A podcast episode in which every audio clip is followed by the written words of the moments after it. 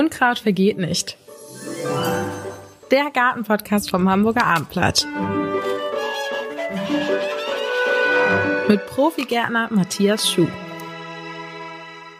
Ja, liebe Zuschauerinnen und Zuschauer, liebe Hörerinnen und Hörer, herzlich willkommen bei unserem Garten-Podcast im Hamburger Abendblatt. Neben mir ist meine charmante Kollegin Sophie Laufer. Uns gegenüber äh, der Museumsgärtner vom Kiekeberg, bekannt aus Film, Funk und Fernsehen und unser Stammgast Matthias Schuh. Moin. Willkommen. Heute geht's um die Rose. Ähm, Rosen schneiden, Rosen pflanzen, all so etwas. Ähm, Matthias, die äh, Rose ist ja im Prinzip so die Königin der Blumen. Ne? War das schon immer so oder ist das äh, eine Modeerscheinung eigentlich mit der Rose? Eher nicht, ne? Also es war tatsächlich schon immer so. Also immer, also solange es die Menschheit gibt und solange die Menschen äh, gesiedelt haben und, und was angebaut haben und sich mit Pflanzen beschäftigt haben oder auch mit Anbau von anderen Dingen, ähm, spielt die Rose immer eine Rolle. Also die Rose gab schon, in der Bibel ist die mehrfach erwähnt. Ähm, die ersten Zeichnungen, die ersten Bilder, da findet man Blüten, die man vielleicht auch als Rose durchgehen lassen könnte. Das ist nicht so ganz klar. Und die Rose hat auch, ähm, es ist nicht nur die Rose, die Pflanze, die wir heute kennen, sondern wir kennen auch andere Pflanzen, die den Namen Rose tragen, aber keine Rosen sind. Also Rose steht so ein bisschen als Pseudonym für eine große, gewaltige, auffällige, schöne Blüte. Also wir sprechen von Stockrosen, das sind keine Rosen. Wir sprechen von Pfingstrosen, das sind auch keine Rosen. Wir sprechen von Christrosen, das sind auch keine wirklichen Rosen. Also es ist so ein Sammelbegriff für große, auffällige Blüte. Und ich glaube, das hat die Menschen schon immer fasziniert und deshalb hat die Rose auch immer schon eine, eine ganz große Rolle gespielt. Ja. Weißt du, wie es dazu kommt, dass sie das Symbol der Liebe ist? Oder dass man sie mhm.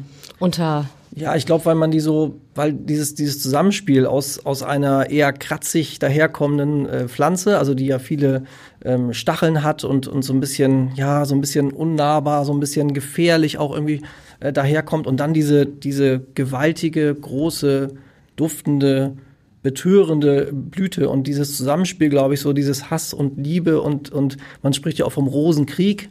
Das hat dann nicht mehr viel mit Liebe zu tun meistens. Also ähm, ist so dieses, dieses, ja, dieses Wechselbad der Gefühle, das, glaube ich, repräsentiert die Rose so ganz gut und deshalb hat die immer schon eine Rolle gespielt. Und wenn wir uns, ja, du sagst jetzt die Liebe, wenn man rote Rosen verschenkt, dann ist das quasi eine Liebeserklärung. Ist die Liebesblume, und, oder? Also die, die, die Blume, die ein Verehrer oder. Absolut. Also ne, es gibt den Rosenkavalier, also es ja. gibt ja immer, die Rose spielt immer eine Rolle. Ob es dann immer die Rose, die wir heute als Rose bezeichnen und kennen und auch botanisch so benannt haben, ob es die immer war oder ob es einfach auch andere große Blüten mal waren in der Vergangenheit das ist natürlich nicht ganz klar, aber schon die Rose spielt auf jeden Fall ähm, eine riesige Rolle, hat schon immer gespielt und wird wahrscheinlich auch immer spielen. Und äh, zu jedem Fest, ob jetzt zu einer Hochzeit oder zu einer Taufe, ich hätte was gesagt, von der Wiege bis zur Bahre, also es immer spielt die Rose eine Rolle als Grabschmuck, als, als Sargschmuck äh, bei Hochzeiten, bei Konfirmationen, bei Taufen, also es spielt immer eine Rolle und das zeigt eben so diese, diese Wertigkeit und dieses, dieses Langanhaltende ähm, dass es keine Modeerscheinung ist, sondern eine Modeerscheinung, die schon viele tausend Jahre andauert und wahrscheinlich auch immer andauern wird. Der Karneval ist gerade vorbei. Äh, Rosenmontag, was hat das eigentlich auf sich? Ja, ist auch interessant. Ne? Also das war ja so ein bisschen dieses, dieses Auflehnen. Also Karneval ist ja das Auflehnen gegen, die, gegen Napoleon quasi, der, der Karneval verboten hat. Und dann hat man das ja so eine ja, paramilitärische Truppe. Man spricht ja auch von diesem äh, viele Märsche und, und so, aber das war dann eben im Spaß und im, äh, als Karnevalsveranstaltung. Und es gibt den äh, Rosensonntag eigentlich, das ist ein christliches Fest, so wie es auch einen Palmsonntag gibt vor Ostern. Und das ist ein feststehender Begriff und es ist ein fester Sonntag im, im Kalender, im Kirchenjahr. Und dann hat man so aus Protest äh, gesagt, ja, wir nehmen jetzt nicht den Rosensonntag, sondern wir nehmen jetzt den Rosenmontag. Wir machen einfach etwas gegen die Kirche, gegen die Regierung. Wir machen einfach was Neues und so ist dieser Rosenmontag, also dieser Begriff entstanden ist schon ja, interessant, dass immer wieder die Rose auftaucht. Tatsächlich, ja, hoch, hoch aufgeladene Pflanze, kann Auf man wohl Fall. sagen. Genau. Ähm, du hast jetzt schon gesagt, was wir als Rose bezeichnen, was aber eigentlich gar keine Rose ist. Mhm. Kannst du uns denn noch mal so einen kleinen Überblick geben, ähm, was es für verschiedene Rosen gibt? Mhm. Ähm, die, die wir auch so kaufen können zum ja. Beispiel. Also man hat, ich greife da noch ein bisschen weiter vorne zu sozusagen. Also es ist so, dass man ja irgendwann äh, die Pflanzen botanisch benannt hat. Also Taxonomie sagt man dazu, also eine Einsortierung von verschiedenen Pflanzen. Und die Rose, rosa sagt man dann botanisch, äh, ist eben eine Pflanzengattung und dann gibt es ja auch Pflanzenfamilien und es gibt den, die große Gruppe der Rosengewächse. Roseaceen heißen sie dann. Also das ist eine große Gruppe Und da gehören zum Beispiel auch die Obstbäume dazu, die Kirsche, den Apfel oder auch die Erdbeere. Also es sind unterschiedliche Pflanzen, die nicht unbedingt immer alle Stacheln haben, sondern es ist eine große Pflanzengruppe. Eine der größten in der Botanik sind die Rosengewächse. Kann ich kurz einhaken, Ja. nach was werden die da zusammengefasst? Warum ist der Apfelbaum mit der Rose in einer Gruppe? Welche Kriterien sind es, die dazu führen, dass sie zusammengehören? Es hat meistens was mit, mit Blüten- und Fruchtbildung zu tun. Und siehst Okay. du die Hagebutte, die wir auch auf dem Tisch hier liegen haben, die hat relativ wenig mit dem Apfel zu tun. Aber wenn du dich mal erinnerst an, den, an die Apfelblüte, Ja. das sind fünf große Blütenblätter. Und die, die normale Rose, nicht die gefüllte, nicht diese rote Rose, die der Rosenkavalier verschenkt, sondern diese einfache, unsere heimische. Rosa Canina, also die Hundsrose, die gewöhnliche, einfache Rose, hat auch diese fünf Blütenblätter. Und da gibt es eine gewisse Ähnlichkeit und ja, da werden eben die Pflanzenfamilien so ein bisschen zusammengefasst. Und die Erdbeere hat auch diese fünf Blütenblätter. Kommt zwar ganz anders daher, das eine ist ein Gehölz, das andere ist eine Staude, aber so vom, von, der, von der Sache her, von der Blütenform und von der Blütenanlage sind die sehr ähnlich und deshalb sind diese ganzen Pflanzen als Rosengewächse zusammengefasst. Ist ein Und- bisschen kurios, aber es ist so. Und dann gibt es natürlich die Rose an sich. Genau, Da die Rose, also die wenn wir von Rose, Rose sprechen, dann meinen wir natürlich die Pflanze im Garten, das Gehölz im Garten mit den stacheligen Trieben, ähm, mit den schönen Blüten einfach gefüllt.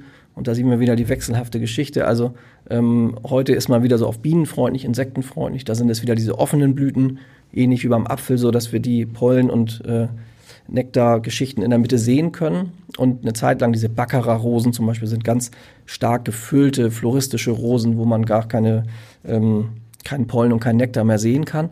Und so gibt's halt immer so, eine, so ein Wechselbad. Und was du eben fragtest, die, die, was es für verschiedene gibt. Also es gibt ungefähr 30.000 Rosensorten. Also Okay, musst du nicht aufzählen. Nee, ähm, ich würde auch dann irgendwann, ähm, 100 würde ich vielleicht noch zusammenkriegen, aber dann ist es auch vorbei. Und die müssen wir jetzt auch nicht alle besprechen, weil es sehr lange dauern. Aber die werden natürlich in verschiedene ähm, Gruppen nochmal eingeteilt. Also wir haben zum Beispiel bodendeckende Rosen, das heißt also, die werden nicht besonders hoch, die sind oft so auf ja, in Gärten als, wirklich als Bodendecker eingesetzt oder in Parkanlagen, manchmal sogar auf Verkehrsinseln, äh, bodendeckende Rosen, die vielleicht kniehoch werden maximal. Dann So es- buschartig sind so die, ne? buschartig und auch tatsächlich die, die Zweige sind nicht aufrecht stehen, sondern die ranken sich wirklich wie ein Efeu, hätte ich fast gesagt, so flach über dem Boden erreichen, also nie eine gewisse Höhe. Ja, es ist eben eine Möglichkeit, den Boden zu bedecken und mit tollen Blüten und das ist schon eine, eine besondere Sache.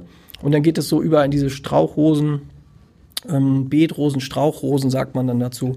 Dann gibt's Kletterrosen, das ist ja auch so eine, kennen wir so vielleicht so von, von den Eltern, Großeltern, so Rosenbögen, die man bewachsen lässt äh, mit Rose. Und dann gibt's jetzt, es ist nichts Neues, aber die Rampler-Rose. Äh, Rampel heißt so viel wie anlehnen, äh, an etwas hinten raufklettern. Äh, benutzt man häufig, wenn man ältere Bäume hat und die von der Rose bewachsen lassen möchte. Dann ranken die sich quasi in diese, ähnlich der Kletterrose, in dieses Gehölz hinein und ja, nimmt irgendwann diesen ganzen Apfelbaum oder was auch immer ein. Bei mir zu Hause zum Beispiel habe ich eine Rempler-Rose gepflanzt und der Apfelbaum ist mittlerweile fast abgestorben, aber hat nichts mit der Rose zu tun. Der Apfelbaum Der wär wäre so gestorben, aber jetzt ist quasi der, der alte, knorrige Apfelbaum ist jetzt das Grundgerüst oder das Klettergerüst für diese Rempler-Rose. Und da gibt's halt verschiedene Gruppierungen. Und dann spricht man von historischen Rosen, also ganz alten Sorten. Da sehen wir wieder, dass die Geschichte der Rose eben schon eine ganz alte, ganz lange ist. Und dann werden natürlich auch täglich, und täglich nicht, aber jährlich neue ähm, Rosen gezüchtet. Also es, diese 30.000 ist nicht das Ende, sondern es kommen jährlich welche dazu. Und es gibt ja gerade hier bei uns in Schleswig-Holstein, ähm, Uetersen, Pinneberg, die Ecke gibt es viele Rosenschulen, also Baumschulen, die sich nur auf Rosen spezialisiert haben und auch ganz große Züchter. Ich nenne einfach mal zwei, Cordes und Tantau sind wirklich Global Player, kann man fast sagen, die also jedes Jahr neue Rosenzüchtungen auf den Markt bringen. Und ähm, dann muss es natürlich auch Namen geben. Also bei 30.000 Sortennamen wird es irgendwann schwierig. Und wir kennen vielleicht auch viele Persönlichkeiten, die Namensgeber oder Paten sind für, für Rosen. Also es gibt eine Uwe Seeler Rose oder eine Steffi Graf Rose oder Freddie Mercury oder Persönlichkeiten, die eben eine, ja, eine, eine Sorte be, benannt haben. Die Rosen im Garten, brauchen die eigentlich äh, bei so einer dievenhaften Pflanze besondere Aufmerksamkeit? Ist es, hältst du es für schwierig, Rosen im Garten ähm, im größeren Stil jetzt zu haben? Oder ist es eigentlich eine Blume wie jede andere auch? Oder Pflanze? Ja, da sie so vielfältig ist, also diese vielen Sorten und diese vielen Gruppierungen, gibt es da tatsächlich Unterschiede. Also äh, mein Garten in der Lüneburger Heide ist sehr sandig, sehr karg. Äh, da kommen die meisten richtig guten Strauchrosen, Beetrosen eher weniger gut zurecht. Aber es gibt ja zum Beispiel, auch wenn man auf Sylt war oder auf den Nordseeinseln, da gibt's ja auch diese Kartoffelrose, Rosa rugosa heißt sie dann botanisch, ähm, die ja auch auf sandigen, wirklich im Sand quasi wächst und sich mit so Ausläufern vermehrt. Also die kann sehr kargen, schwachen Boden ab, also auch in der Lüneburger Heide funktioniert's ganz gut. Und dann gibt's eben auch Regionen oder Orte, wo wir einfach so ein bisschen fetteren Boden haben. Also diese Baumschulgebiete, ähm, da ist der Boden so ein bisschen anlehmig. Das gehört noch so zum, zum, ja, zur Elbemündung, hätte ich fast gesagt. Das ist so ein bisschen satter, ein feuchterer Boden, ein satter, gehaltvoller Boden. Und das ist eigentlich so der Boden, den die, die meisten Rosen, das gilt nicht für alle, aber für die allermeisten, die den eben bevorzugen, so einen schweren Boden. Und daraus hat sich auch ergeben, dass wir Rosenstädte haben. Es gibt ja in ganz Deutschland und ganz Europa Rosenstädte. Also Uetersen ist eine. Ähm, Uetersen mit dem Rosarium, also ein botanischer Garten, der oder ein Park, der sehr rosenlastig ist, also Rosarium sagt man dann dazu. Und das sind meistens auch Städte, wo wir ja einen eher gehaltvollen Boden haben. Also ähm, Eutin ist noch so eine Stadt in Schleswig-Holstein, die auch als Rosenstadt gilt und Sangerhausen im Südharz auch so eine Stadt Baden-Baden ist auch eine Rosenstadt. Das sind alles äh, so etwas gehaltvolle Böden. Und daraus hat sich das dann über Jahrhunderte ergeben, dass in der Region dann eben auch viele Rosen angebaut werden, gezüchtet werden, verkauft werden. Wenn man das Thema Boden hat, das nächste wäre jetzt ja Sonne, Schatten, der Rest der Lage sozusagen, mhm. die wir mhm. entscheiden müssen. Was ist da bei der Rose? Also für die meisten Beetrosen, Strauchrosen ist schon ein, ein offener Standort ganz wichtig. Also das ist keine Pflanze, die man als Unterpflanzung irgendwie unter einer Eiche oder Buche oder so pflanzt. Das ist eher nicht der, der Rosenplatz, sondern schon eine freie Stelle. Gerne auch eine wirklich eine Südseite, wo der Boden äh, abtrocknen kann, also die Oberfläche abtrocknen kann. Äh, wer Rosen hat, weiß, dass die immer mit Pilzkrankheiten zu kämpfen haben. Und Pilzkrankheiten äh, fühlen sich immer dann besonders wohl, wenn es nach dem Regenschauer nicht abtrocknen kann. Also wenn es so ein bisschen feuchtwarmes Milieu bleibt auf den Blättern, an den Blüten, an den Knospen. Ähm, deshalb solche Regionen oder solche Stellen im Garten sollte man vermeiden. Eher so offene Flächen, wo es, durchwehen kann, wo nach dem Regenschauer ja der Wind vorbeiweht und die Blätter möglichst schnell wieder trocken sind. Das sind eigentlich so die besten Standorte für Rosen. Und auch die Sonne spielt eine große Rolle für die Blüte, für den Duft natürlich, aber auch für die Blätter. Die Blätter sollen eben nicht nicht weich sein, also sprich im, im Schatten irgendwo wachsen, sondern sollen wirklich ausgegerbt und von der Sonne äh, beschienen sein, damit sie auch stabil und fest werden und nicht so pilzanfällig sind. Und äh, jetzt bestehende Rosen, die wollen ja regelmäßig beschnitten werden. Äh, wir haben jetzt März. Ähm, ist jetzt die gute Zeit dafür? Und wie, worauf muss ich achten? Genau. Das ist ja dieses, dieses Gärtnerwissen, äh, dieses, äh, diese Verbindung mit der Forsythie. Also wenn die Forsythie blüht, dieser gelbe Strauch, dann kann man die Rosen gut schneiden. Das ist so eine alt überlieferte Geschichte. Ähm, die gilt für meinen Geschmack heute immer noch. Wir müssen schauen, was mit der Klimaerwärmung oder Veränderung passiert, ob das noch aktuell ist in, in 10, 20, 50 Jahren, da muss man schauen. Aber bis jetzt war es immer äh, so, dass die Gärtner gesagt haben, das ist die beste Zeit. Ähm, ja, ich habe hier ein paar, paar Triebe auf dem, auf dem Tisch liegen. Vielleicht kann ich das mal kurz zeigen oder auch erklären. Ähm, ihr seht hier, dass ich einen, einen Rosentrieb hier habe, der hier hinten schon Knospen gebildet hat. Das heißt, dieser Trieb ist eigentlich ganz gut durch den Winter gekommen. Also wenn man die Pflanze in Ruhe lässt und nicht schneidet, also vorm Winter, dann sind die eigentlich sehr stabil und die würden dann ganz normal aus der Endknospe wieder austreiben. Daneben habe ich einen Trieb, da habe ich vermutlich im Herbst mal die Blüte abgeschnitten oder einen Trieb und der Trieb ist komplett eingetrocknet. Das heißt, immer dann, wenn ich die Rose geöffnet habe, also geschnitten habe, dann wird sie anfällig. Das heißt, deshalb wartet man eigentlich den Winter ab, bis man das Gefühl hat, okay, die meisten Minustemperaturen sind gewesen, die Tage werden länger, die Rose will austreiben. und in diesem Zeitpunkt, wenn die Forsythie blüht, wird auch geschnitten. Das ist nach wie vor der beste Zeitpunkt und die sinnvollste Zeit. Und zum anderen ist es ja so, dass wir auch Hagebutten, also Früchte an den Rosen haben. Habe ich auch mal so einen Trieb. Sehen jetzt nicht mehr schön aus, ein bisschen vom Frost so ein bisschen gezeichnet. Und das möchte ich ja gerne bei Rosen, die Hagebutten tragen, auch mitnehmen. Würde ich schon im Herbst schneiden, wären die Hagebutten weg, würden erstmal als Fruchtschmuck im Garten wegfallen und würden auch als Nahrung für Vögel oder andere Tiere ähm, wegfallen. Und somit ist es also schlau, wirklich nach dem Winter ähm, die Rosen zu schneiden. Und selbst wenn man das Gefühl hat, ich halte hier nochmal einen Trieb hoch, da sind schon richtig starke Blätter. Sieht aus, als hätte ich das aus dem Gewächshaus geholt. Aber so steht es halt im Moment im Garten mit Trieben, die schon teilweise vier, fünf Zentimeter lang sind, mit geöffneten Blättern.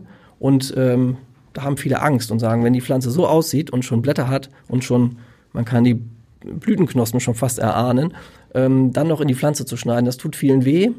Und da sagt man als Gärtner, man braucht ein hartes Herz und eine scharfe Schere. Und äh, ja, die kommt jetzt zum Einsatz und dann werden eben jetzt die Rosen geschnitten. Im März, es kann auch noch Anfang April sein, also darf man keine keine Angst haben und, und nicht zurückhaltend sein, sondern je regelmäßiger, je stärker ich eine Rose zurückschneide, ähm, desto besser treibt die wieder aus. Darf ich noch mal einhaken? Das Entscheidende ist also nicht im Spätsommer, nicht im Herbst. Ich kenne die Diskussion zu Hause. Meine Eltern führen sie seit Jahrzehnten. Wenn die Rosen verblühen, nimmt meine Mutter ihre Schere und Schneidet die Blüten. schneidet die Blüten jedes Mal. Aber mein Vater sagt immer, du machst uns unsere Rosen kaputt, hör damit auf. Lass das endlich sein, aber sie kann das irgendwie anscheinend nicht sehen und schneidet immer so kleine Triebe überall ab. Deswegen haben wir natürlich erstens wenig Hagebutten an den Rosen, die ich kenne. Und zweitens sehe ich jetzt gerade, machen wir ja was kaputt. Also das heißt, alles stehen lassen. Das wollte ich so nochmal so, Ja. deswegen betone ich es nochmal so. ist ein gewisser Graubereich, der sich da auftut. Okay. Also ich mache das genauso, wie deine Mutter das macht. Ich schneide auch im, im Herbst oder im, also zweierlei. Du hast, hast, eben- hast, wenig, hast wenig Hagebutten. Also es gibt ja auch die meisten Rosen, diese klassischen Strauchrosen, diese vielen, vielen gezüchteten Sorten, sind eigentlich keine Hagebuttenträger. Mhm. Also die Hagebuttenträger sind halt diese Wildrosen, die züchterisch kaum verändert sind, äh, mit, mit auch tollen Hagebutten, mit schwarzen Hagebutten, mit bestachelten Hagebutten, äh, mit den tollsten Farben und Formen. Und das sind aber nicht die, wie du sie jetzt kennst, die Ja. bis zum Oktober, November blühen. Also diese Hagebuttenrosen sind meistens welche, die in den klassischen Monaten Juli, Juni, Juli blühen und dann über den Sommer zum Herbst hin ihre Hagebutten ausbilden. Das sind sozusagen die Gruppe der, sage ich mal, Halbwildrosen. Das ist schon mal die erste Unterscheidung. genau. Das ist schon mal die erste Unterscheidung. Die würde ich auch nicht schneiden. Die lässt man nicht, im, nicht im Sommer, nicht im Herbst, also wirklich dann erst, wenn man das möchte, jetzt im, im Frühjahr. Und das, was du jetzt erzählst, diese Blüten äh, rausschneiden, das ist, sag ich mal, das ist so ein Hygieneschnitt, nenne ich das mal so. Also wenn dann irgendwann die, die, die Rosensorten so sind, dass die wirklich blühen bis zum St. Nimmerleinstag, bis also wirklich irgendwann der Frost das dahin rafft, dann sieht das natürlich nach dem ersten Frost nicht gut aus. Dann hast du diese etwas matschigen, in der Knospe befindlichen Blütenreste und die würde ich genauso wie deine Mutter das macht, abschneiden, aber nicht wirklich groß ins Holz hineinschneiden, sondern wirklich nur diesen, Direkt die- diesen Blütentrieb oder diese einzelne Blüte wegnehmen, weil das ja auch oft Krankheitsüberträger sind. Dieses matschige kann Pilzkrankheiten aufnehmen und dann im Frühjahr wieder abgeben. Deshalb, man spricht dann von Gartenhygiene. Also in der Natur macht das auch keiner, aber wir sind Okay. ja nicht in der Natur, wir sind im Garten, im Kulturbereich. Und von daher ist das schon die richtige, richtige Geschichte, zweimal zu schneiden. Das eine ist schnibbeln, das andere ist schneiden. Also im Herbst schnibbeln, wirklich nur die Blüten rausnehmen, ganz vorsichtig mit der, ich übertreibe jetzt aber mit der Nagelschere und das richtige Schneiden mit Astschere, Säge, Rosenschere, da haben wir es wieder Rosenschere, sagt man übrigens auch zu denen. Ja. Also zu keiner anderen Schere sagt man irgendwie Hortensien oder Clematis oder Fuchsienschere. Bei der Rose hat man sogar eine eigene Schere. Ne? Also da kann man mal sehen, wie wichtig die Rose ist. Das nur so nebenbei. Also das ist genau das Richtige, wie deine Mutter das macht. Aber ich glaube, sie hat sich immer auch ein bisschen an den Trieben. An die Triebe, genau. Deswegen würde ich jetzt mal zu Hause sagen, mach's gerne weiter, aber nimm nur die. Man neigt dazu. Wenn man schon irgendwo bei ist, das gilt für alle Gartenarbeiten, wenn man schon mal irgendwo einen Ansatz gemacht hat beim Schneiden von Hecken, Gehölzen, dann neigt man dazu, wenn ich das Equipment schon mal da habe, wenn ich mir die Handschuhe angezogen habe, dann will ich dir gerne alles machen. Und somit bleibt es dann meistens nicht nur beim Blüten ausknipsen, sondern wird manchmal auch zu, das Herz ist zu hart und die Schere ist zu scharf und dann äh, kann das auch mal abgleiten. Das Aber Schöne das- ist ja, dass der, deine Eltern beide recht haben. Das ist ja wunderbar. Ja, wunderbar. Und wenn ich jetzt wirklich schneide, ähm, kann ich da zu viel abschneiden? Muss ich äh, ein bestimmtes Maß stehen lassen? Oder gibt es da irgendwie eine, eine Art Faustformel, wie viel ich wegnehmen darf oder sollte? Also Rosen können, kann man grundsätzlich sagen, relativ stark zurückgeschnitten werden. Was ist jetzt relativ stark? Ne? Und wir müssen da so ein bisschen schauen, was das für Gruppen sind. Also ist es jetzt eine, eine Wildrose, die Hagebutten trägt, oder ist es eher eine, die klassische Beetrose, Strauchrose? Das sind so die häufigsten. Ich würde mal sagen, von diesen 30.000 sind 25.000 in diesem Bereich der Beet- und Strauchrosen anzusiedeln. Das sind also welche, die ich relativ rabiat zurückschneiden kann und die dann in dem darauffolgenden Sommer eben austreiben und auch Blüten bilden. Ähm, aber so eine Prozentzahl würde ich jetzt nicht nennen, weil zum Beispiel bei, bei Kletterrosen, da ist ja so, die schneiden wir ja nicht jedes Jahr runter, sondern dann lassen wir so ein Grundgerüst an diesem, an dieser Pergola oder Rosenbogen oder was auch immer lassen wir ja dran und trotzdem schneiden wir sie zurück, aber wir lassen halt diese Form und bei diesen Rambler-Rosen, also bei diesen baumbewachsenen oder felsenbewachsenen Rosen, äh, da würde ich ja auch nicht jedes Mal auf den Grundstock zurückschneiden. Aber die klassischen Beetrosen kann man doch relativ rabiat, also jetzt sage ich doch mal eine Prozentzahl, über 50 Prozent der, der Masse, manchmal sogar 70 oder 80 Prozent runterschneiden. Und ähm, das können wir uns sonst bei anderen Pflanzen vielleicht nicht leisten, äh, weil die dann einfach nicht mehr blühen würden. Und die Rose hat eben diese Besonderheit, dass sie am sogenannten diesjährigen Holz blüht.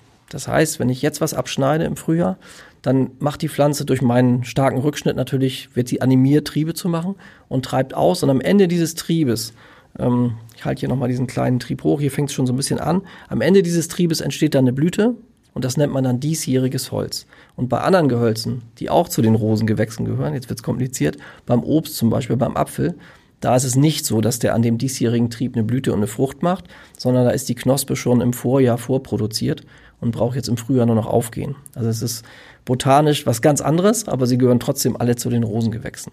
Und das muss man beim Schnitt von Pflanzen immer berücksichtigen. Was will ich damit erreichen? Bei einer Rose kann man sich leisten, stark zurückzuschneiden, weil sie auf den Schnitt reagiert und noch wieder Blüten macht.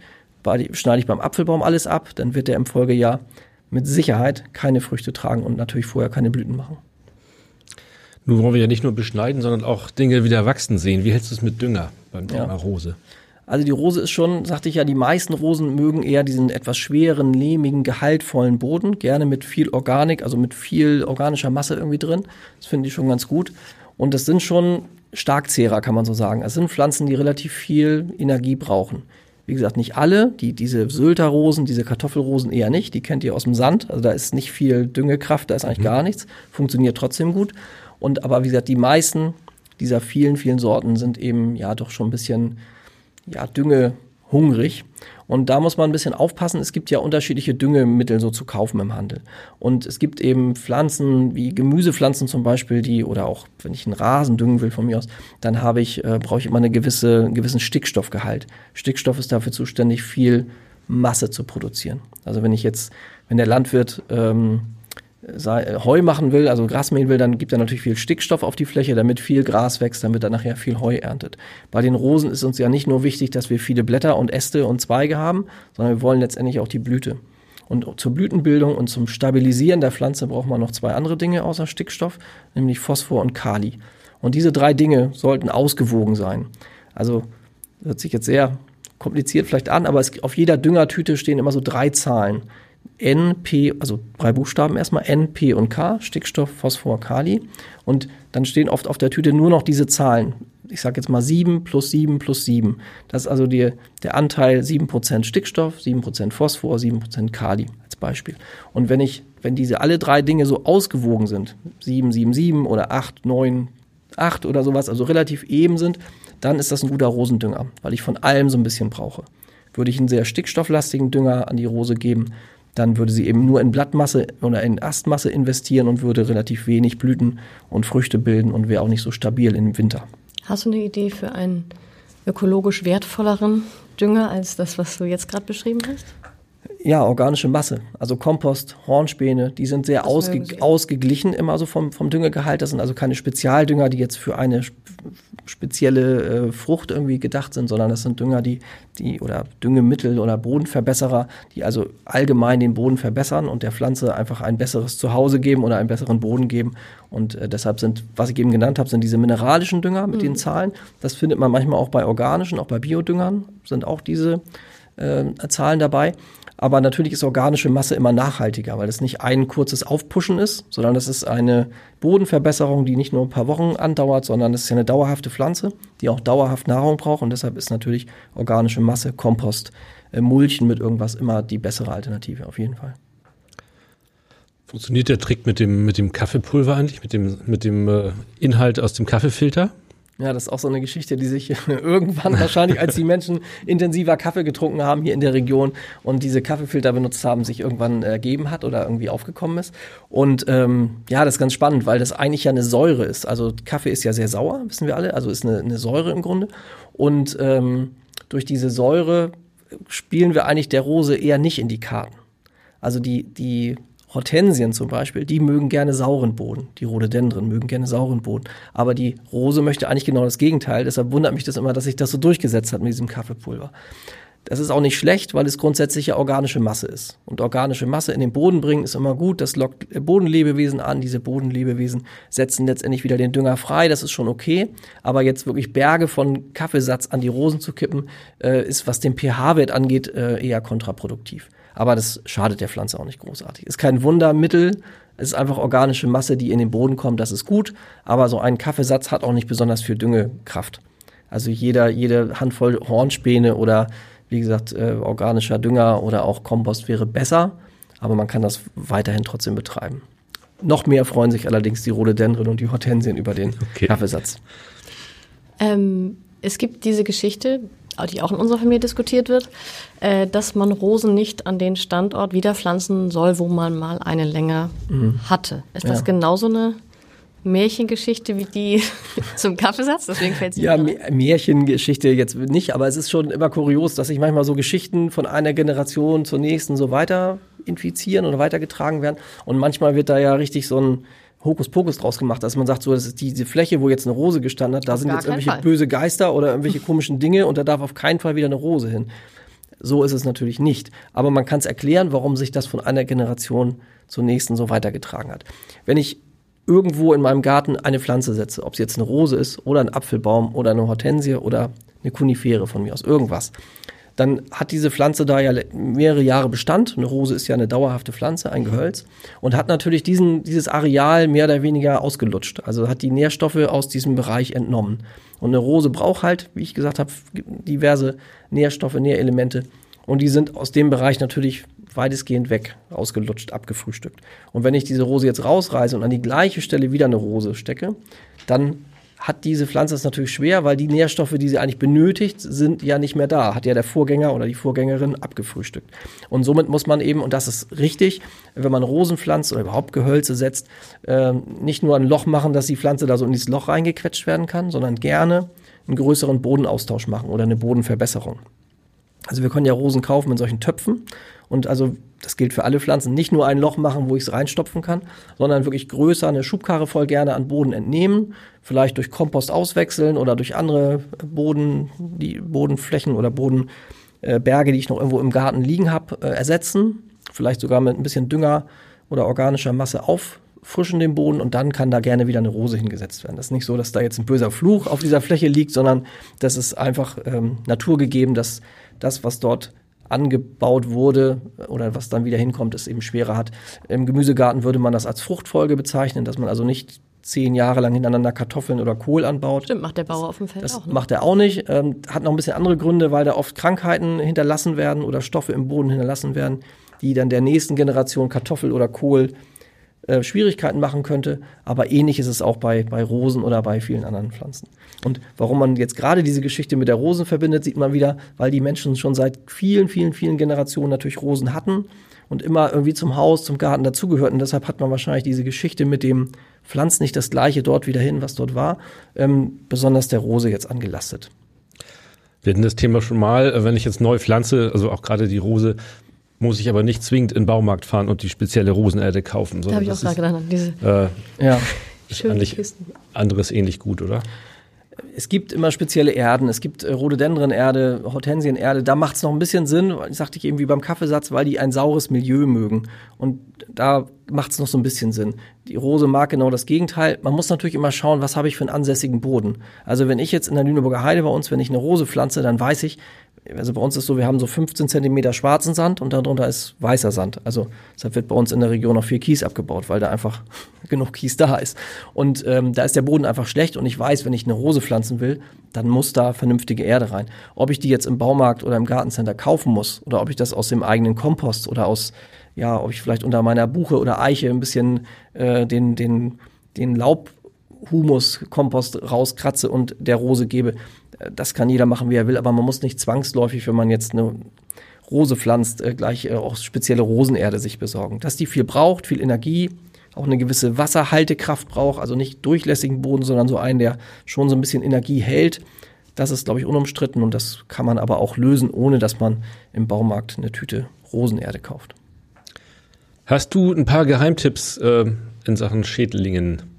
Blattläuse sind ja auch gern mal gesehen auf so einem, auf so einem Rosenblatt. Eigentlich nicht so gerne gesehen. aber- aber, sie aber tauchen oft halt gesehen. häufig, oft gesehen, auf Oft, jeden Fall. Ja, ja, ungern. genau. Ähm, was tust du?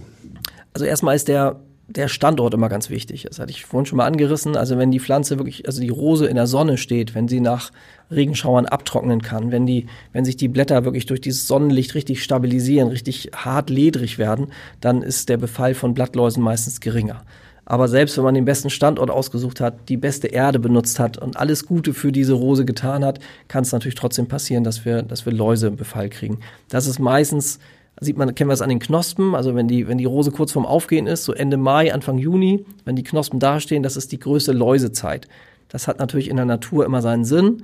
Wir haben dann die meisten Läuse, wenn die Singvögel die meiste Nahrung brauchen. Also es ist auch von der Natur so vorgesehen. Ähm, sonst würden ja die Singvögel nicht existieren können, wenn wir keine Läuse hätten. Also können wir mal schwer ertragen, weil die Rose befallen ist und wir sagen, ja, in dem Fall sind mir die Singvögel mal wurscht, ich möchte jetzt eine blühende Rose haben. Als Tipp vielleicht ähm, immer dieses gut beobachten und früh erkennen. Also wenn ich, wenn ich natürlich die Rose schon grün oder schwarz voller Läuse habe, äh, dann hilft auch das beste Mittel nicht mehr. Wenn ich das aber früh erkenne, dann kann ich, wer sich das traut, wirklich mit den Fingerspitzen einmal oben über die Knospe, du guckst so komisch. ja, ist nicht, Ahne, immer, was jetzt kommt. es ist nicht immer alles schön, aber man kann auch Gummihandschuhe anziehen. Und wenn man diese Läuse so ein bisschen zerdrückt, äh, dann, dann ähm, kommt quasi so ein Leichengeruch auf Mhm. und die, die Population ist dann nicht mehr so stark. Wenn man das früh erkennt, dann ist es okay. Wenn man natürlich wirklich die ganze, die ganze Rose voller Läuse hat, dann wird es schwierig. Aber es gibt natürlich auch mal ein paar natürliche Mittel. Vielleicht machen wir da noch mal extra eine Folge dazu. Äh, zum Beispiel mit Brennnesselbrühe kann man das lösen. Wird also die Brennnessel, die auch meistens dann Ende Mai, Anfang Juni schon ganz gut dasteht, ähm, die wird äh, entnommen, also abgeschnitten irgendwo vom Wegesrand, wird eine Nacht über in Wasser gelegt und dann entsteht in dem Wasser dieses, oder es verbreitet sich dieses Nesselgift, was wir aus der Brennnessel kennen, wenn wir da mal reingefasst haben. Das verbreitet sich dann in dem Wasser und dieses Nesselgift wird dann auf diese Läuse befallenen Rosen oder andere Pflanzen gesprüht und man kann da die Population stark zurückdrängen. Und das ist ein natürliches Mittel, so dass ich also nicht die Meise, die sich dann die äh, Läuse holt, gleichzeitig das Gift an ihre Küken verfüttert, sondern das ist dann natürliches Mittel und ja, ich denke mal, da muss man immer so den Mittelweg finden zwischen chemischer Keule, die will ich natürlich gar nicht, und, und äh, ja, Insektenschutz, Vogelschutz und trotzdem noch blühenden Rosen. Am besten wollen wir alles haben. Und deshalb müssen wir da mal gucken, dass wir uns nicht zu sehr ja, auf eine Seite schlagen und extrem werden und sagen, alle Läuse müssen weg. Es braucht natürlich auch Läuse, damit das natürliche Gleichgewicht äh, erhalten wird im Garten. Aber es ist schwer zu ertragen, gerade wenn man so Rosen lieb hat und, und da spezielle Sorten vielleicht hat. Oder wie du erzählt hast, dass man die von einem Garten zum nächsten rettet und umpflanzt, dann will man die natürlich nicht einfach so den Läusen zum Fraß vorwerfen. Wo werden sie denn wirklich gefressen? Es ist doch vor allem eine optische Sache, oder? Naja, es wird nicht so, also wir haben ja die Rosen äh, hauptsächlich, weil wir die Blüten irgendwie schätzen, weil dieser, dieser Duft und diese aufgehenden Blüten, die wir uns vielleicht noch ins Haus holen und irgendwo reinstecken und floristisch genutzt werden, das ist ja, glaube ich, schon der, der Anlass, weswegen wir Rosen so toll finden und weswegen wir sie oder unsere Vorfahren die seit Jahrtausenden im Grunde gepflanzt und gepflegt haben. Und wenn dann die Läuse kommen und quasi den, den Saft aus den Knospen ziehen und die Blüte gar nicht richtig aufgehen kann und nicht das zeigen kann, was sie kann, dann können wir das schwer ertragen. Aber es bringt natürlich die Pflanze nicht um. Da hast du natürlich Das recht. dachte ich jetzt gerade, weil es gibt Genau. ja schon auch Befall, der die Pflanze wirklich. Genau, also da sind natürlich Pilzkrankheiten Ja. dramatischer, sage ich mal so. Also wenn man richtig böse Pilzkrankheiten an Rosen hat, wenn die quasi im Sommer keine grünen Blätter mehr haben, sondern von Sternrostau und Rosenrost quasi gelb und schwarz geworden sind, dann kann die Pflanze keine Photosynthese mehr machen, weil sie keine grünen Blätter mehr hat. Und dann wird's für die Pflanze dramatischer. Also der Läusebefall ist jetzt, ja, ist eine optische Sache und es kommt eben nicht zu dieser eindrucksvollen Blüte. Und ja, das wäre natürlich schade. Aber ich denke mal, so einen Kompromiss kann man da finden. So ein paar Läuse hauen jetzt die Rose nicht um. Das ist auf jeden Fall nicht das ganz große Problem. Gibt es denn da so präventivmedizinisch quasi Pflanzen, die ich in die Umgebung setzen kann, die diese Schädlinge möglicherweise eher fernhalten? Ja, das wird immer gerne gesagt, zum Beispiel mit Lavendel. Also ätherische Öle sind nicht unbedingt das, was Läuse so lieben. Also wenn diese ätherischen Öle dann auch noch freigesetzt werden und, und im Umlauf sind und der Duft von oder diese ätherischen Öle in der Luft sind, dann äh, haben wir meistens einen geringeren Läusebefall. Aber wer das schon mal praktiziert hat, also Lavendel und Rosen, der stellt fest, manchmal hat man trotzdem Läusebefall. Also das ist nicht das Allheilmittel, aber es ist auch eine kleine Strategie irgendwie, um die, die große Läuseflut irgendwie so ein bisschen einzudämmen. Was ja eigentlich noch interessanter wird, aber wie gesagt, das werden wir wahrscheinlich mit der Brennnessel, Jauche und Brühe auch nochmal im Detail besprechen, ist so eine sogenannte Pflanzenstärkung. Also ähm, ich kann natürlich dann vorgehen, wenn die Läuse da sind, mit verschiedenen Mitteln und mit verschiedenen, ja, mit den Fingerspitzen, was auch immer. Und viel wichtiger wäre ja, wie du sagst, präventiv irgendwas zu tun, die Pflanze so zu versorgen, so zu stärken, dass sie ja Pilzkrankheiten oder auch Schädlingen gar nicht so zum Opfer fallen kann. Und das ist sowas, was ich glaube, in den letzten Jahrzehnten etwas vernachlässigt wurde, weil wir Menschen immer denken, wir, wir handeln immer dann, wenn das, wenn, wenn was zu sehen ist. Also es reicht dann aus, wie bei uns beim Menschen, auch bei der Krankheit. Also wenn, wenn die Grippe da ist oder die Erkältung, dann kann ich immer noch was einnehmen. Wenn wir uns aber vorher gesund ernähren und ein paar Regeln einhalten, wäre es eigentlich besser. Aber wir Menschen meinen immer alles regeln zu müssen. Und diese Pflanzenstärkung ist ein, wird ein großes Thema in den nächsten Jahren, glaube ich. Also dass man den Boden äh, mit, mit Dingen begießt oder, oder ähm, auffüllt, so dass die Pflanze sich so stärken kann, dass sie eben optimale Bedingungen vorfindet und eben dann so ein bisschen vom Inneren raus den, den Krankheiten und dem Schädlingsbefall trotzen kann. Also der, ich sag schon mal, der Schachtelhalm spielt da eine große Rolle, der hat Kieselsäure in sich und diese Kieselsäure im Boden über die Pflanze aufgenommen ist quasi so ein innerer Abwehrschirm. Und den Schachtelhalm finden wir als Unkraut, als Wildkraut total doof, aber hat eben auch Stoffe, die uns sehr dienlich sein können. Das heißt, so eine Schachtelhalmbrühe oder Jauche an die Rosen gegossen, also unten in die Erde, könnte den einen oder anderen Schädling und die Pilzkrankheit abhalten. Thema, wo kaufe ich die Pflanzen? Ich mhm. habe vor, würde sagen, mittlerweile fünf Jahren in einem Baumarkt oder Supermarkt nicht widerstehen können. Zwei schöne, wie ich damals fand, schöne Rosen gekauft, sie ins Haus gepflanzt. Höre mir seitdem von meiner Familie an, ist ja kein Wunder, dass die nichts werden. Weil du sie da gekauft hast ja. und nicht in einem Balkkordes oder so. Ja, genau. Würdest du sagen, das ist wirklich ein Unterschied? Oder ist das jetzt nur, weil ich gerade Pech gehabt habe oder vielleicht auch nicht den grünen Daumen für diese Rosen? Ja, also Rosen, das muss man vielleicht nochmal sagen. Rosen ist ja, ähm, deshalb hat die auch so eine besondere Stellung und auch einen besonderen Wert. Und wenn du Rosen gekauft hast, also die gibt's jetzt irgendwie, eine Rose kostet nicht unter 10 Euro. Also kostet immer Geld. Und das hängt damit zusammen, dass ähnlich wie beim Obstbaum, die Rose, alle Rosen oder fast alle Rosen, die wir kaufen können, sind veredelt. Das heißt, die werden vorher, wird eine, eine Wildrose gezogen aus dem Steckling, aus der Saat und dann wird später die, die Sorte XY da drauf veredelt. Das heißt, das ist immer noch bei allem, ähm, ja, Standardisieren oder, oder Verbesserung oder äh, Technisieren irgendwelcher Dinge wird die Rose immer noch per Hand veredelt. Da gibt es also noch keine Gerätschaften für. Das heißt, jeder Gärtner muss dort äh, in die Rose einen, einen kleinen T-Schnitt ähm, einschneiden mit einem Veredelungsmesser. Dann wird das so ein bisschen, so ein Dreieck ergibt sich daraus oder zwei Dreiecke, die werden so ein bisschen aufgepult und dann wird von der Rose XY von der speziellen Sorte, Uwe Seeler jetzt als Beispiel, wird eine Knospe genommen und wird dort eingeschoben, das wird veredelt, also verbunden. Dann muss man warten, bis diese Knospe angenommen wird. Das ist wie so eine Organspende quasi, dass diese Knospe von der Unterlage angenommen wird. Dann muss die austreiben, dann wird die ursprüngliche wieder zurückgeschnitten und das dauert viele Jahre, bis eine Rose überhaupt in den Verkauf gehen kann. Das ist also keine Ware wie, wie eine Ligusterhecke, wo ich nur einen, einen Trieb in die Erde stecke und sechs Monate später kann ich die verkaufen, sondern da steckt immer viel Arbeitsleistung drin. Und selbst beim Discounter hat da irgendwann ein Gärtner mal Hand angelegt. Also das darf man immer nicht vergessen. Ähm, bei Discounterkäufen, das ist verlockend, weil die Preise dann doch oft etwas geringer sind als beim Profigärtner. Ähm, und die Pflanze selber ist sicherlich auch mit viel Liebe veredelt worden und, und in den Topf gesetzt worden. Das will ich keinem unterstellen. Das Problem ist immer nur diese Lagerung und Haltung bei den Discountern. Das heißt, die Pflanzen, das sind ja keine Gärtner, die die tatsächlich jeden Tag versorgen, sondern die werden dorthin gefahren, werden dort in günstigen Preisen angeboten, aber es wird sich im Discounter keiner um diese Pflanzen vernünftig kümmern. Und in einer Gärtnerei, da werden halt die Pflanzen jeden Tag beäugt, werden gegossen, werden gedüngt, werden eventuell umgetopft. Da passiert alles, damit es die Pflanze gut hat und damit du am Ende ein vernünftiges Produkt kaufen kannst. Also die Rose ist auch beim Discounter grundsätzlich in Ordnung, wenn die Pflege auch entsprechend wäre. Und das würde ich mal leicht in Frage stellen. Okay.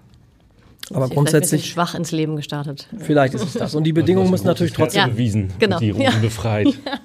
Und die Bedingungen müssen natürlich trotzdem da sein. Ob du beim Discounter ja. eine Rose kaufst oder beim Rosenmarkt am Kiekeberg, der in diesem Jahr zum Beispiel am 16. Juli ist. Also ein ganz tolles, tolles Fest, äh, was wir da auf die Beine stellen, wo, wo wirklich die Rose im Mittelpunkt steht, wo viele Züchter auch vor Ort sind, wo man eine unglaubliche Vielzahl von Rosen kennenlernen kann, auch mit den Züchtern in Kontakt treten kann, sich dann natürlich auch Tipps zur Pflege, zum Schnitt, zur Düngung und so holen kann. Ähm, letztendlich müssen trotzdem die Bedingungen gut sein. Egal, wo du die Rose herst, die Bedingungen müssen gut sein, ansonsten wird es nicht funktionieren. Gibt es eigentlich ähm, unter der, den, der Königin der Blumen sozusagen eine, eine Rose, die ganz besonders heraussticht? Vom Duft her oder, oder von der Blüte? Ja, es gibt schon diese, diese historischen englischen Rosen, sagt man häufig, sind nicht nur alle aus England, aber in England hat man halt durch die klimatischen milden Verhältnisse in Südengland äh, viele Rosen gezüchtet, große Liebhaberei in England, äh, Rosen zu züchten. Es sind oft ganz extreme Duftrosen, also haben wirklich betörenden Duft, aber bei Düften ist es wie beim Parfum oder bei anderen Sachen, da kann man natürlich auch streiten, was ist jetzt toll und besonders toll und weniger toll. Äh, da muss jeder so seine Schiene finden. Aber ich glaube schon, diese Duftrosen ähm, kommt ja zusätzlich zum, zum äußeren Erscheinungsbild eben noch dieser tolle Duft dazu. Und wenn der sich so entfaltet, äh, würde ich mal sagen, das sind schon so die, aus meiner Sicht, so die, die tollsten Rosen. Ähm, während man im floristischen Bereich ja eher auf, auf große Blüten und äh, auch Sorten Wert legt, die gar nicht unbedingt aufgehen. Also jetzt sind wir nochmal wieder bei der Liebe und bei den roten Rosen. Da möchte man ja am liebsten, dass die tagelang in diesem Knospenstadium irgendwie zubringen. Und die Duftrosen müssen sich natürlich irgendwann öffnen, um ihren Duft dann wirklich aus der Mitte der Blüte hervorzubringen. Also das ist auch so ein bisschen, sind verschiedene Gruppen und da hat jeder so seine Lieblinge, jetzt bei den floristischen oder eben auch bei den Duftrosen. Oder ich finde ja auch Hagebuttenrosen total toll, weil es da so tolle Formen gibt. Ja, da ist die Blüte gar nicht, oft gar nicht so spektakulär, aber die Hagebutte, die am Ende rauskommt, also da muss, glaube ich, jeder so seine, seine Schiene finden. Das perfekte Schlusswort, würde ich sagen, oder? Sehe ich ähnlich. Vielen Ganz lieben genau. Dank. Wir haben vielleicht noch eins vergessen. Ach so. Das, Oh, immer ja, also es fällt mir gerade so ein. Ähm, es gibt ja, oder ich frage euch einfach mal, kleines Quiz. Diese spitzen Dinger, Dornen oder Stacheln? Dorn. Ich würde Weil auch sagen, Dornröschen, richtig? Also es gibt ja dieses Märchen von Dornröschen und wir haben als Gärtner immer gesagt, Dornröschen ist ein Märchen. Also wir kennen das als Märchen, Ah, das wir okay. den Kindern vorlesen. Also Dorn und Rö Rosen ist nicht richtig, sondern es sind Stacheln. Ach, echt? Und ich kann den Unterschied zeigen. Ähm, ich nehme jetzt, also für die Zuhörer wird es schwierig, aber ich versuche es mal zu erklären. Ich habe hier einen Rosentrieb vor mir und da guckt jetzt dieser Stachel raus. Und dieser Stachel, der lässt sich durch einmal hin und her bewegen, total leicht lösen von der Pflanze. Und das ist quasi eine, ja, wie ein Blatt. Ein Blatt kann ich auch von jeder Pflanze relativ schnell abzupfen, wenn ich das möchte. Und das ist dann immer, sind immer Stacheln. Und wenn wir von Dornen reden, dann sind das richtige Verästelungen, die Spitzenden, wie bei der Schlehe zum Beispiel, Schwarzdorn sagt man auch dazu. Das sind echte Dornen. Und bei Rosen ist es, äh, sind es immer Stacheln. Achso, der Weißdorn, der Rotdorn, der Schwarz, das sind Das oh. sind Dornen, Okay. genau. Und bei Rosen sind es immer Stacheln. Das ist natürlich Klugscheißerwissen, aber manchmal braucht man auch Am das. Ende nochmal so als i-Tüpfelchen. Wunderbar. Hervorragend. Vielen Dank. Vielen lieben Dank, Matthias. Sehr gerne. Weitere Podcasts vom Hamburger Abendblatt finden Sie auf abendblatt.de slash podcast.